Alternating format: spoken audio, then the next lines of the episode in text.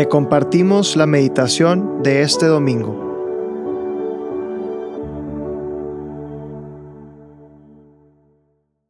En nombre del Padre, del Hijo y del Espíritu Santo. Amén. Espíritu Santo, te invitamos a este momento de oración para que seas tú quien nos ilumine, que seas tú quien nos abra el corazón, los oídos, la boca para en este día y especialmente en esta meditación poder recibir el mensaje que tienes preparado para cada uno de nosotros. Ven, Espíritu Santo.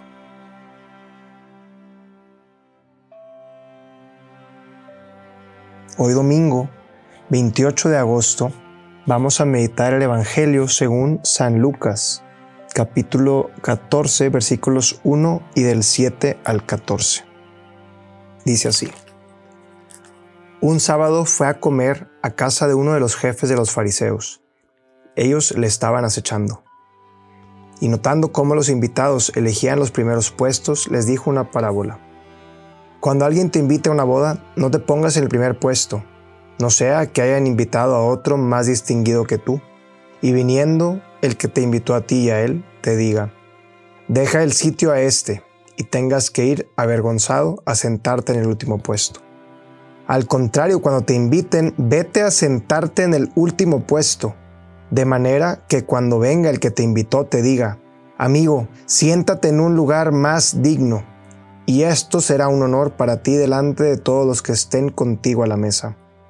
Porque todo el que se ensalce será humillado, y el que se humille será ensalzado.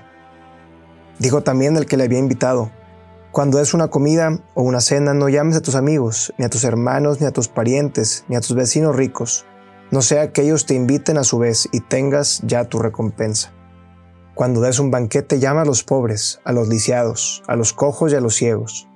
Así serás dichoso porque al no poder corresponderte, serás recompensado en la resurrección de los justos. Palabra del Señor. Gloria a ti, Señor Jesús. Hace unas semanas comencé a leer el libro de vida espiritual de Monseñor Luis María Martínez.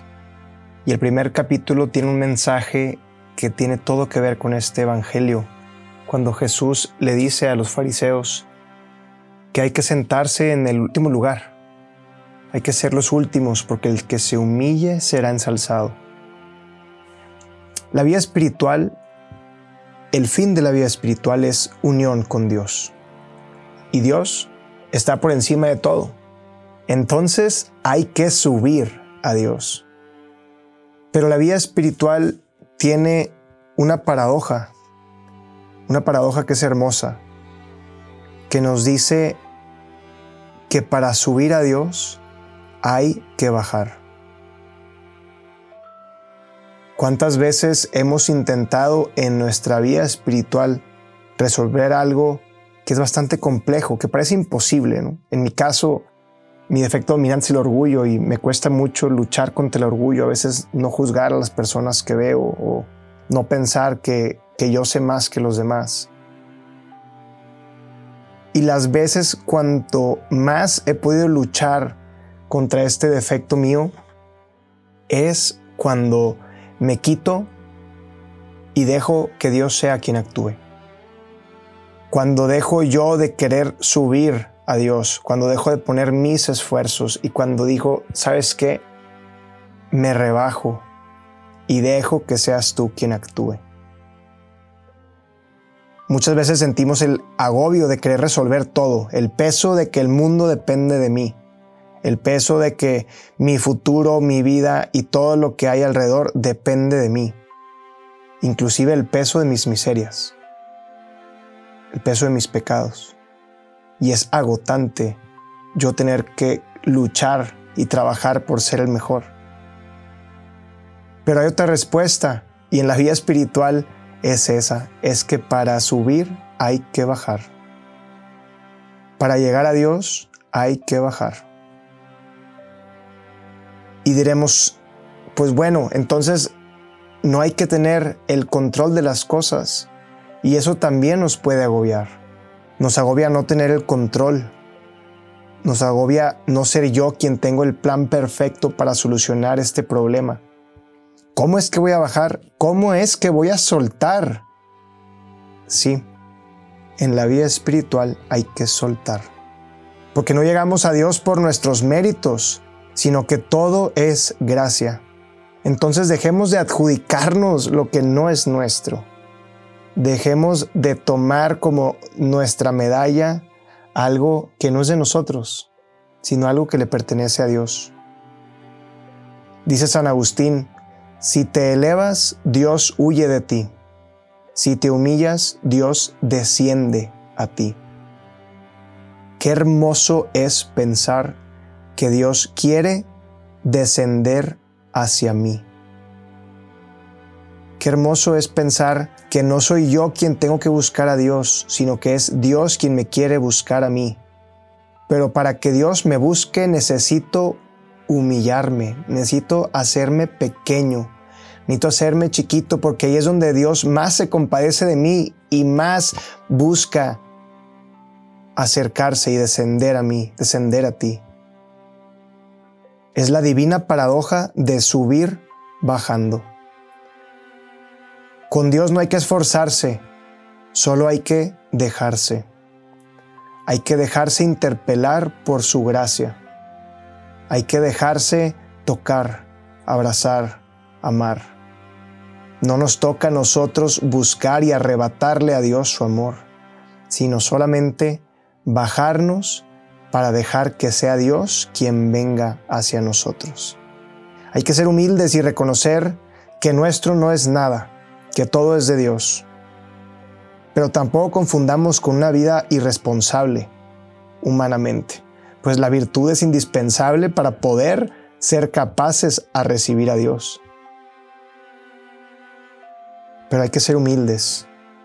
Y Dios será quien nos ensalzará, porque no soy yo quien me puedo ensalzar, yo no soy capaz de ensalzarme, solo Dios.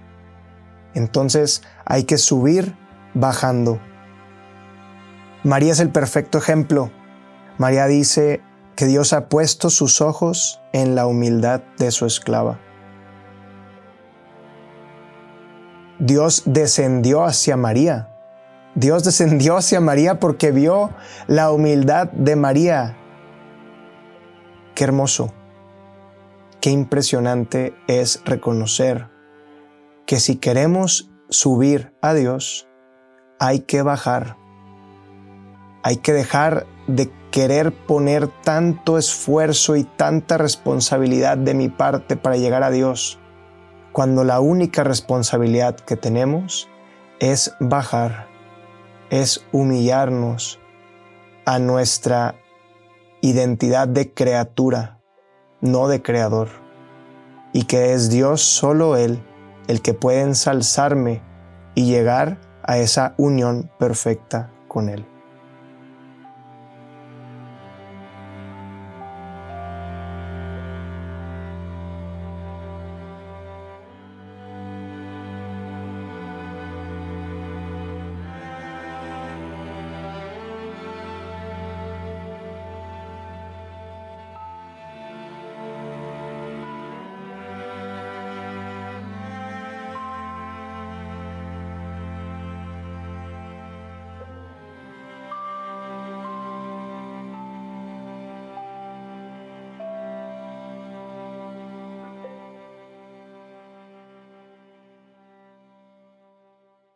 Te damos gracias, Señor, por todos los beneficios recibidos a ti que vives y reinas por los siglos de los siglos. Amén. Cristo, Rey nuestro, venga tu reino. María, Reina de los Apóstoles, enséñanos a orar. En nombre del Padre, del Hijo y del Espíritu Santo. Amén.